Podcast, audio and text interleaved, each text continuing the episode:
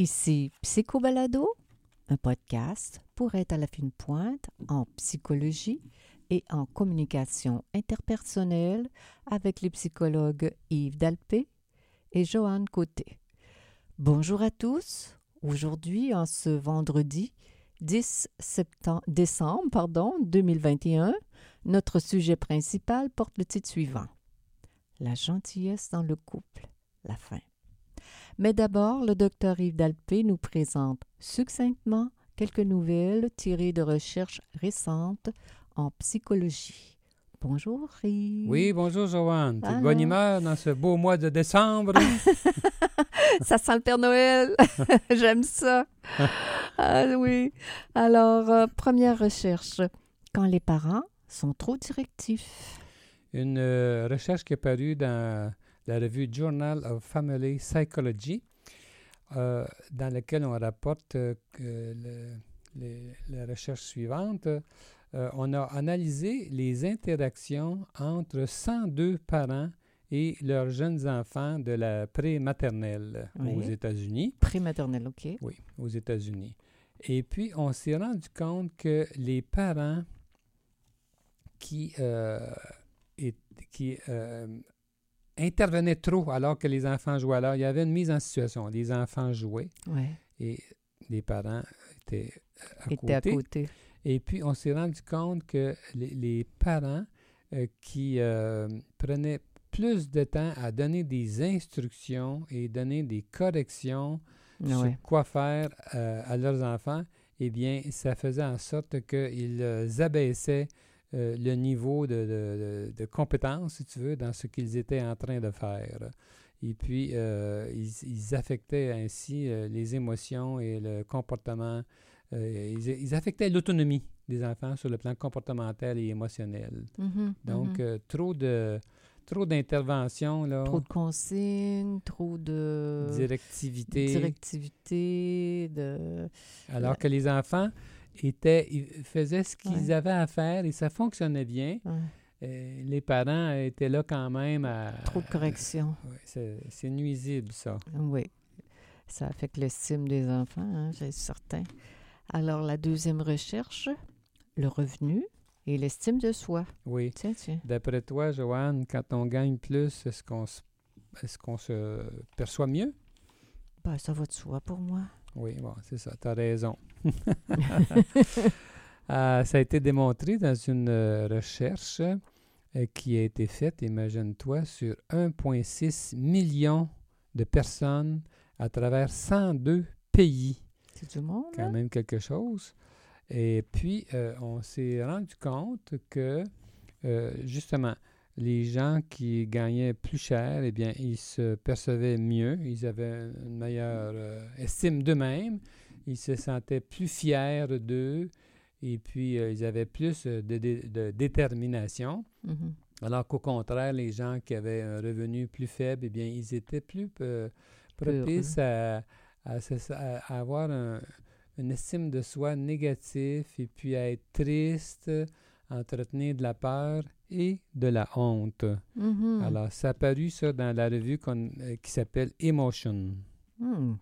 Alors, dernière recherche, crise cardiaque et maladie mentale.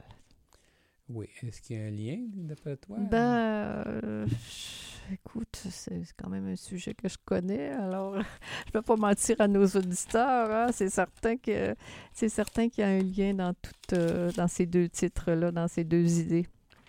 Oui, alors il y a- il y a- on- c'est- c'est- je, je- je me suis intéressé à cette recherche-là parce que ça va, ça va dans le sens de, de- de nos idées là, sur euh, euh, le- les liens très étroits entre la santé mentale et puis le- la maladie. Alors, une fois de plus, encore une recherche de plus qui va dans, dans ce sens-là. Ça a été fait, ça, euh, en, en- en Écosse. Mhm. Et puis, ça a été publié euh, euh, dans BMC Medicine. On a fait une recherche, sur- cette recherche est portée sur, sur 235 000 euh, euh, personnes Oh. euh, qui avaient été hospitalisées suite à une crise cardiaque entre 1991 et 2014. Mm. Et puis, bien, c'est ça. On s'est rendu compte que les gens qui, après une première crise cardiaque, euh, étaient le plus, étaient le plus susceptibles de retomber, de Mm. refaire une crise cardiaque ou même, ou même de, de mourir, Hmm. si tu veux, eh bien, il y avait un fort pourcent, il y avait un pourcentage euh, significatif là, de, de, de- de- de maladies mentales assez graves, là, comme euh, la schizophrénie, euh, Ah le désordre bipolaire Ah oui. ou, euh, ou encore euh, la, la- la dé- la dépression majeure.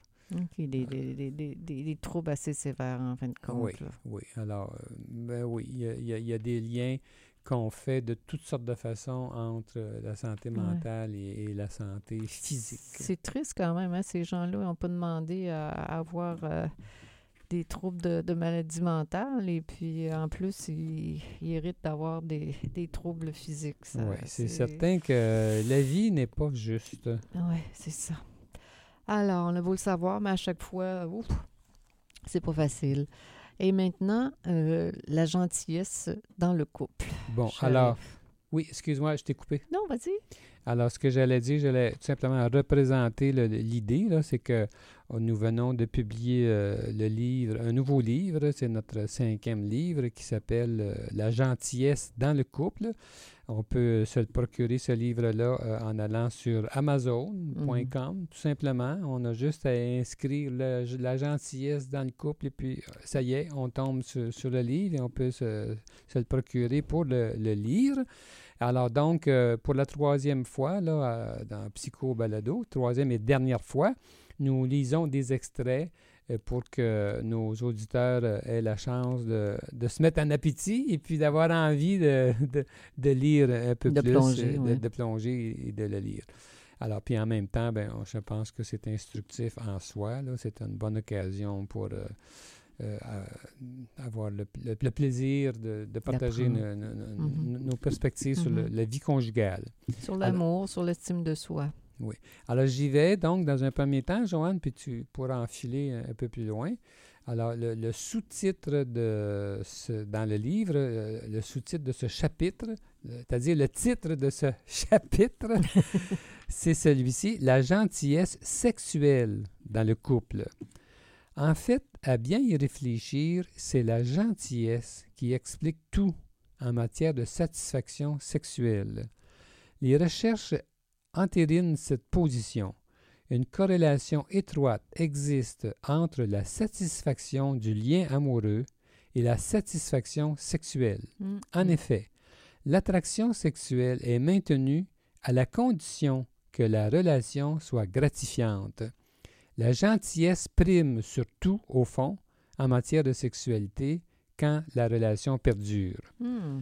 La tension, la tension sexuelle la plus fréquente dans les couples s'exprime par la différence entre la fréquence souhaitée Ouais. des relations sexuelles et la fréquence réelle.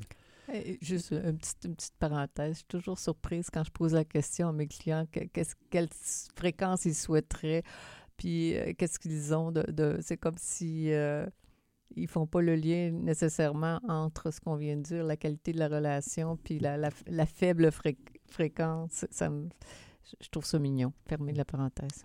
Alors, je continue. Le désir de l'un peut faire enrager l'autre. La plupart du temps, c'est l'homme qui désire plus. Les recherches menées partout dans le monde en arrivent toujours à la constatation qu'en général, les femmes sont moins intéressées à la sexualité, et ce, en tenant compte de toutes les mesures possibles du désir sexuel. Deux points.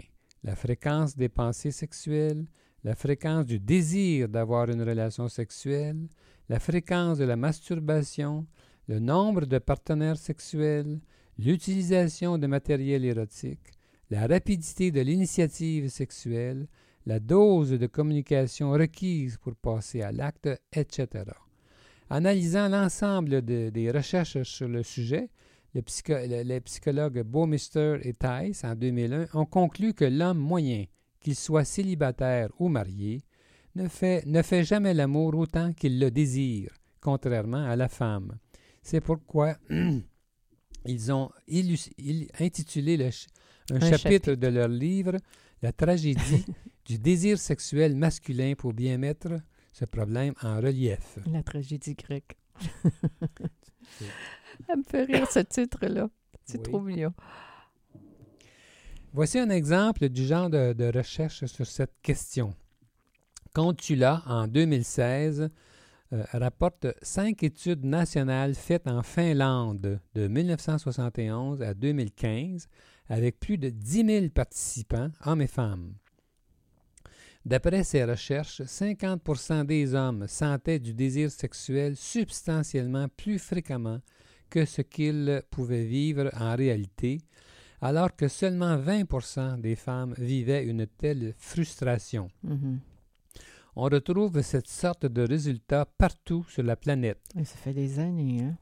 Ce n'est donc pas par hasard si la tension, La raison. La raison la plus fréquente qui amène les femmes en thérapie sexuelle est le manque d'intérêt dans la sexualité, manque qui crée de la détresse personnelle et met de la tension dans le couple. La baisse du désir sexuel est actuellement reconnue comme le dysfonctionnement sexuel le plus fréquent, représentant de 40 à 65% des troubles diagnostiqués. La gentillesse serait donc de composer Mhm. avec cette différence fondamentale Mm. en trouvant des compromis. Mais euh, est-ce vrai que les femmes sont à ce point moins intéressées à la sexualité que les hommes? Il y a du vrai dans cette conception des choses. Dans une recherche citée par euh, Brotto et, La- et Luria en 2014, même les femmes qui rapportaient un haut degré d'excitation sexuelle avouaient en majorité, dans 85 des cas, qu'elles s'engageaient dans une relation sexuelle, du moins à l'occasion, sans désir sexuel, mais que le désir s'installait une fois que la relation sexuelle progressait. Dans notre pratique clinique, nous entendons cela souvent. Mm, mm. Le désir féminin est alors exprimé davantage par la réponse à une invitation de l'amoureux que par l'initiative de la femme. Mhm. Cette conception peut aider des couples à ne pas décoder défavorablement l'attitude de la femme si elle a moins de désir. Exactement. En effet, ce n'est pas nécessairement parce qu'elle aime moins son amoureux. Cette perspective est susceptible de soulager les couples inquiets et de favoriser leur, rap- leur rapprochement. C'est une hypothèse bienveillante pour aider les femmes et leurs amoureux à nuancer le sens qui est donné aux différences, au différentiel du désir vécu dans le, dans le couple. Avec cette hypothèse, ces auteurs sont de bonne foi et cherchent à améliorer le sort des femmes et des, et des couples et non à les dénigrer. Assurément. Vas-y donc, continue donc. Ah voilà. Toutefois, ceci n'empêche pas une proportion significative des femmes d'être plus sexuelles que la majorité des hommes. Cela est plus fréquent chez les couples âgés. Mais nous avons rencontré en entrevue de jeunes hommes dans la vingtaine qui se font tirer l'oreille par leur conjointe pour avoir des relations sexuelles. La plupart du temps, toutefois, ce n'est pas la libido qui manque, c'est l'animosité qui étouffe le désir ressenti en rapport avec la conjointe. Ces hommes jeunes se masturbent allègrement en pensant à d'autres femmes. De toute façon, pour se consoler, il est bon de savoir qu'en réalité, la fréquence désirée des relations sexuelles par chaque, chacun des conjoints d'un couple donné est rarement identique. L'un désire plus de sexualité que l'autre dans la grande majorité des couples. Et parfois, nous pensons que la moindre ardeur de l'un fait peut-être savourer davantage l'offrande le moment venu. Autrement, ce qui aurait été trop aisément acquis aurait eu moins de valeur. Je délecte ce plaisir que j'ai tant désiré. Toutefois, ceci est vrai seulement si l'attente n'est pas trop longue. Au-delà de nombreuses variables individuelles, culturelles, sociales, contextuelles, éducationnelles, biologiques et médicales relevées dans la littérature scientifiques pour expliquer l'intensité du désir sexuel d'une personne, on retrouve inévitablement la transaction que vit chaque couple et qui doit aboutir à un compromis. Celui, celui-ci est nécessairement affecté par la qualité relationnelle. Autrement dit, quelles que soient les raisons qui peuvent affecter l'intensité du désir sexuel d'un conjoint, le couple doit trouver sa voie. Et quand la, la transaction échoue, cet échec s'explique souvent par une insatisfaction de la relation amoureuse et celle-ci trouve souvent son origine dans les attitudes déplorables des conjoints. Ce n'est pas un cliché de dire qu'en général, la femme est scandalisée si son amoureux est plus intéressé au plaisir sexuel qu'à sa personne, et que l'homme est frustré s'il ne sent pas l'attraction purement sexuelle qu'il inspire à son amoureuse. Après nous, si des hommes valorisent outre Outre mesure la fellation, c'est pour s'assurer que leur amoureux se consacre activement à leur plaisir sexuel plutôt qu'à la romance. Et si des femmes exigent de longues caresses préliminaires, c'est pour s'assurer de l'affection de son amoureux. Le désir sexuel est central. En matière de vie sexuelle, tout transite par lui. Mais le sens du désir est tellement grave qu'on le nie. Même les sexologues, auteurs, chercheurs et cliniciens ont tendance à jouer à l'autruche. Nous en sommes venus à penser que la plupart des dysfonctions sexuelles sont énormément plus reliées au désir que le reconnaît dans les textes en sexologie. Même au contraire, même qu'au contraire, l'utilisation de différents diagnostics et la médicalisation des malaises sexuels servent trop souvent à nier inconsciemment l'essentiel du problème, c'est-à-dire le tourment relié au désir. Ainsi, on a tendance à déconnecter le désir des problèmes érectiles. Pourtant, une recherche faite sur une population d'hommes québécois, 64 ans en moyenne, a permis de découvrir qu'il existe un lien entre le désir sexuel et la capacité érectile. Plus la capacité érectile était adéquate, plus le désir sexuel était élevé. Dans le même sens, nous retrouvons dans Proto et Luria en 2014 les informations suivantes. Bien que le manque de désir sexuel vécu pendant une vie complète soit rare chez les hommes, le nombre d'hommes rapportant des épisodes de faible désir serait substantiel. Dans plusieurs enquêtes, c'est la plainte numéro un des hommes concernant leur sexualité surtout chez les hommes âgés. La prévalence du faible désir sexuel masculin toucherait entre 15 et 25% des hommes. Or, le manque de désir sexuel des hommes est facilement camouflé sous des, difficultés érectiles. Remarquez, en passant, que les supposées difficultés érectiles d'un homme peuvent servir à camoufler une réalité la vie sexuelle de cet homme est peut-être comblée autrement, par la masturbation, l'infidélité ou le visionnement de vidéos érotiques sur Internet. Alors, je vais t'arrêter, Joanne, dans ta, lancée. Ça continue, ce chapitre-là. Et étant donné que le temps passe, je vais euh, enfiler avec un autre thème euh, qui est abordé dans notre livre.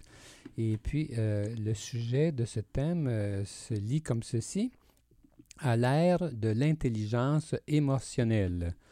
Depuis quelques euh, décennies, lentement mais fermement, il pointe une nouvelle mentalité. Nous n'acceptons plus d'être traités avec rudesse. Mm-hmm. Il ne suffit plus d'être bien nanti pour être admiré, il faut de la gentillesse. Mm. Le pouvoir des gens compétents est amoindri s'ils ne sont pas sympathiques. Mm.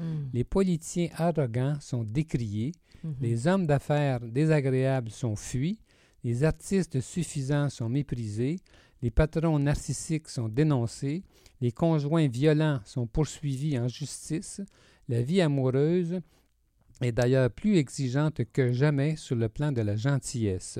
Hmm. Un conjoint méprisant est susceptible d'être répudié. La facilité des séparations et des divorces est un baume en ce sens.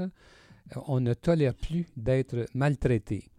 Mais nous assistons à une sorte de bataille en rangée sur ce thème. D'un côté, ceux qui promeuvent les droits des individus et qui n'acceptent plus l'intolérance et encore moins le dénigrement des minorités, des marginaux et des victimes de toutes sortes, comme les homosexuels, les transgenres, les noirs et les victimes d'abus sexuels, par exemple.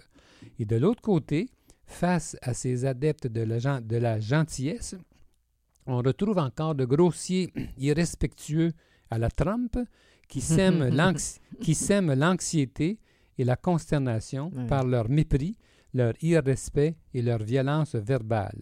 Par bonheur, il n'en reste pas moins qu'en trame de fond, une évolution lente mais ferme se manifeste, la société s'humanise. Comme le rapporte Pinker en 2018, les progrès en ce sens sont spectaculaires en tout point. Par exemple, il n'y a jamais eu si peu d'homicides dans toute l'histoire. Mhm. Si on entend beaucoup parler de guerre et de violence dans les médias, c'est parce qu'on ne les tolère plus. Mm. Bien plus, les journalistes relèvent tous les accros à la gentillesse et les lecteurs s'en offusquent.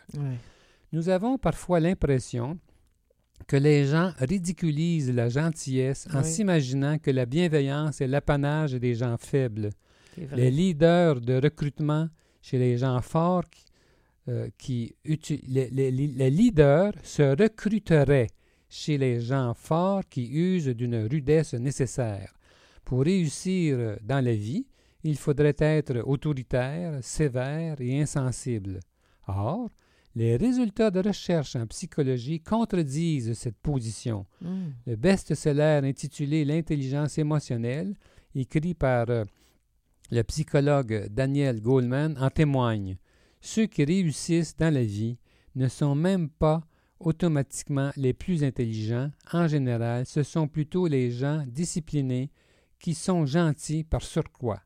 D'ailleurs, la preuve que la gentillesse est l'attitude gagnante dans la vie, les chercheurs Fribourg, euh, pour qui la gentillesse englobe la gratitude, la mansuétude, l'intégrité, la joie et l'amour, révèlent que les personnes gentilles vivent plus longtemps. Mm. D'ailleurs, nous sommes fascinés par l'accumulation des recherches qui établissent un lien entre la santé, la longévité et le bonheur familial. Mm. Ainsi, Ça tient, ça. ainsi, Uchino et Wei, en 2017, rapportent plusieurs recherches allant dans ce sens. Pour le meilleur ou le pire, écrivent-ils, la qualité de notre vie familiale affecte notre santé physique. Plusieurs recherches en attestent concernant des conditions médicales sévères et chroniques, ce qui met en lumière l'impact des relations intimes sur la santé physique. Des relations interpersonnelles significatives peuvent accroître le taux de survie de 46% chez une personne selon une méta-analyse. Wow. Des, des recherches démontrent que, que de telles relations interpersonnelles sont aussi importantes pour abaisser la mortalité que les marqueurs, que les marqueurs biomédicaux euh, traditionnels comme la diète, l'absence de nicotine et, les- et, euh, le manque d'exercice. Mm. Il semble en plus que les liens familiaux soient plus efficaces en ce sens que l'amitié. Certaines études démontrent par ailleurs qu'au contraire, des relations sociales négatives empreintes de manque de sensibilité et de conflit, Ben par ouais. exemple, accroissent les problèmes de santé et provoquent une mortalité précoce. Mm. Il est donc clair que les relations familiales sont en lien direct avec notre état de santé et, d'après nous, ce sont les bonnes attitudes des gens en bonne santé mentale qui sont sous-jacentes aux belles relations familiales. Mm. C'est pourquoi l'ambition des psychologues est d'amener leurs clients à dépasser leurs limites personnelles et leurs souffrances en les outillant pour qu'ils actualisent leur potentiel le plus possible. Mm. Alors, ma chère Joanne, C'était bien. oui, t'aimes te- t'aimes t'entendre Je- relire? ben non, j'aime t'entendre. je t'ai écouté Non, attentivement. Nous sommes Oui, tous oui, les deux auteurs. Oui, c'est ça. Alors, donc, euh, ma chère Joanne, c'était Psycho Balado une fois de plus, avec toi qui es psychologue et, moi, Yves Dalpé. Nous sommes psychologues cliniciens en pratique privée à Québec. Pour plus d'informations sur qui nous sommes, sur nos livres et nos services, consultez notre site web www.dalpecote.com. Vous pouvez nous consulter à distance par vidéoconférence de partout. Prochain épisode de Psycho Balado dans deux semaines. À bientôt tout le monde.